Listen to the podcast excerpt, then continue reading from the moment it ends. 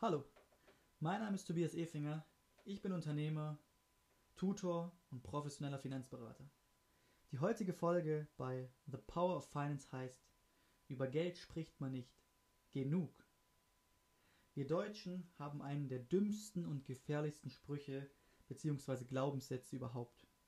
Über Geld spricht man nicht. Wenn ich einen Computer 30% günstiger bekommen kann, clevere Steuertipps erfahren habe oder die Möglichkeit, mit einem spaßigen Nebenjob mehr Geld zu verdienen, dann erzähle ich das doch meinem besten Freund oder meiner Familie. Ich persönlich erlebe es in meinem Alltag so.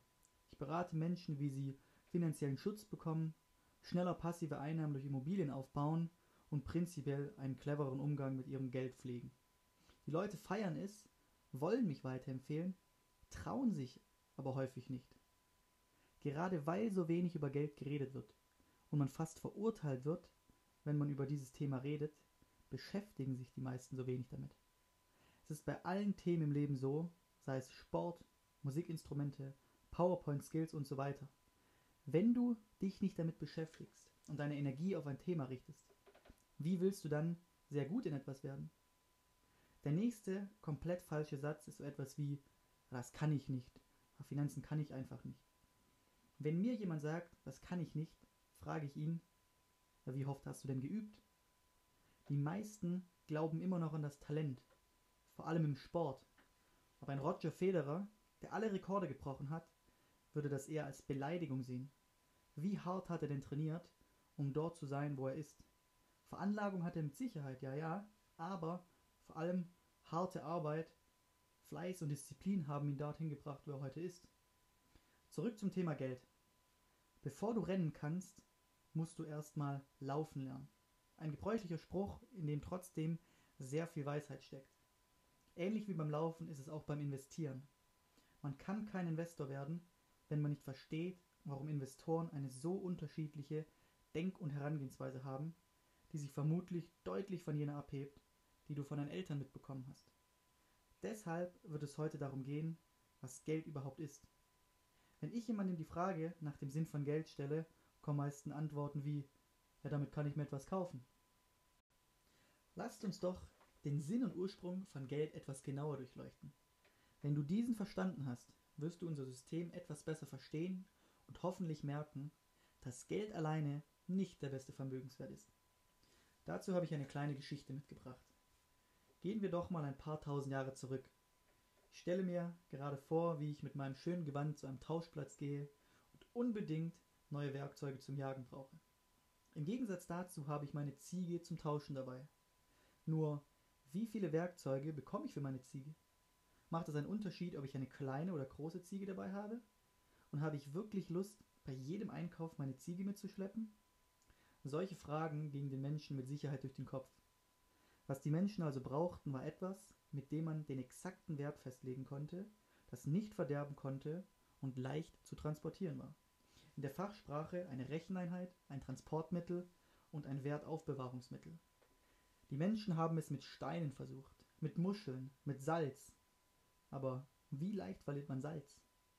Schließlich entdeckten die Menschen das Gold, was uns ja bis heute fasziniert.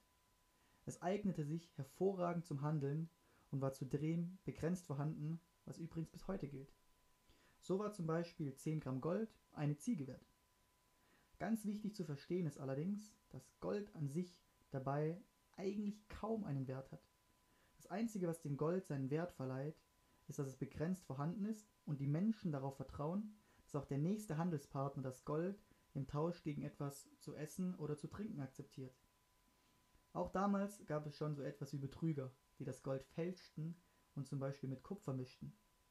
Es brauchte also jemanden, der die Echtheit des Geldes überprüfte. Damals waren die Adeligen dafür verantwortlich durch eine besondere Prägung des Goldes, heute sind es die Zentralbanken wie die Europäische Zentralbank. Die Zentralbanken sind dabei keine gewöhnliche Bank wie die Volksbank um die Ecke, bei der du vielleicht ein Konto eröffnet hast.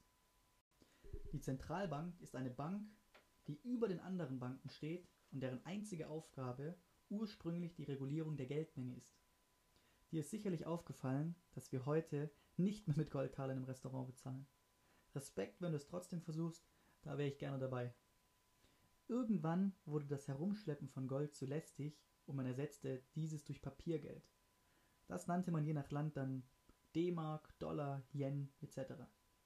Dieses Geld war jedoch durch das Gold gedeckt, das heißt, du konntest dein Geld jederzeit gegen Gold tauschen und es war auch nicht mehr Papiergeld als Gold im Umlauf. Checken wir doch mal, ob sich Papiergeld gut als Geld eignet. Es ist super zum Rechnen, es ist leicht zum Transportieren, es ist nicht verderblich, also eignet es sich sehr gut als Geld. Jetzt kommen wir zum eigentlichen Problem, warum ich dir diese ganze Geschichte erzähle.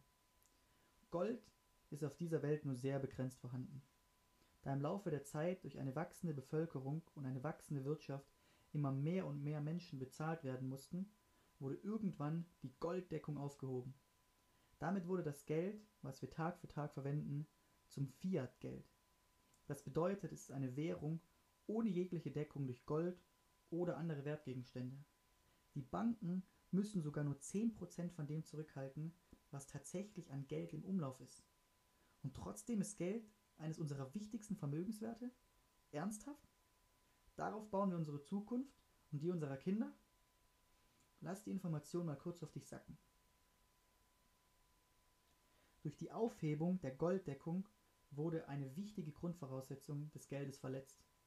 Die Rarität. Was nicht selten ist, hat keinen Wert. Eine weitere Voraussetzung wird alle paar Jahre wieder verletzt. Das Vertrauen, wenn sich zum Beispiel Banken verzocken. Und das Geld der Sparer? Weg. Zwar ist das Geld nominell bis 100.000 Euro auf dem Konto sicher, aber darüber? Und was passiert, wenn die Zentralbank morgen entschließt, die Gelddruckmaschine anzuschmeißen und Milliarden in den Markt zu pumpen? Moment mal, ist es nicht genau das, was gerade und seit Jahren im großen Stil passiert? Die Regel bleibt gleich. Was nicht selten ist, hat auch keinen Wert. Und schneller als du gucken kannst, kannst du dir von 1000 Euro gerade noch eine Kugel Eis kaufen. Das ist zwar sehr unwahrscheinlich, aber nicht unmöglich. Wenn du ein Beispiel suchst, kannst du gerne einen Blick nach Venezuela werfen oder ins Deutschland der 1920er. Merk dir also den Sinn von Geld. Geld ist ein Tauschmittel. Es ist zum Ausgeben gedacht. Es dient dazu, Dinge zu kaufen, die tatsächlich einen Wert haben. Geld an sich hat keinen Wert.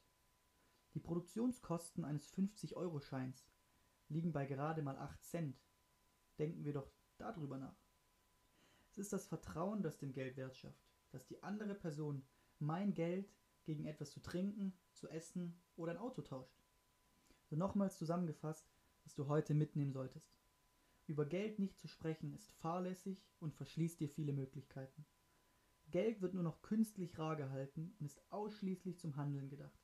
Es ist dazu da, Vermögensgegenstände zu kaufen, Geld selbst ist aber kein Vermögenswert. Ja, aber was ist ein Vermögenswert? Was soll man tun und was soll man lassen? Das sind die Fragen, die wirklich geklärt werden müssen, die über unseren finanziellen Erfolg und Misserfolg entscheiden. Das war's für heute. Ich hoffe, wir hören uns morgen wieder zu der Folge Die Qualität deiner Fragen bestimmt die Qualität deiner Finanzen. Einen schönen Tag dir noch und bleib gesund.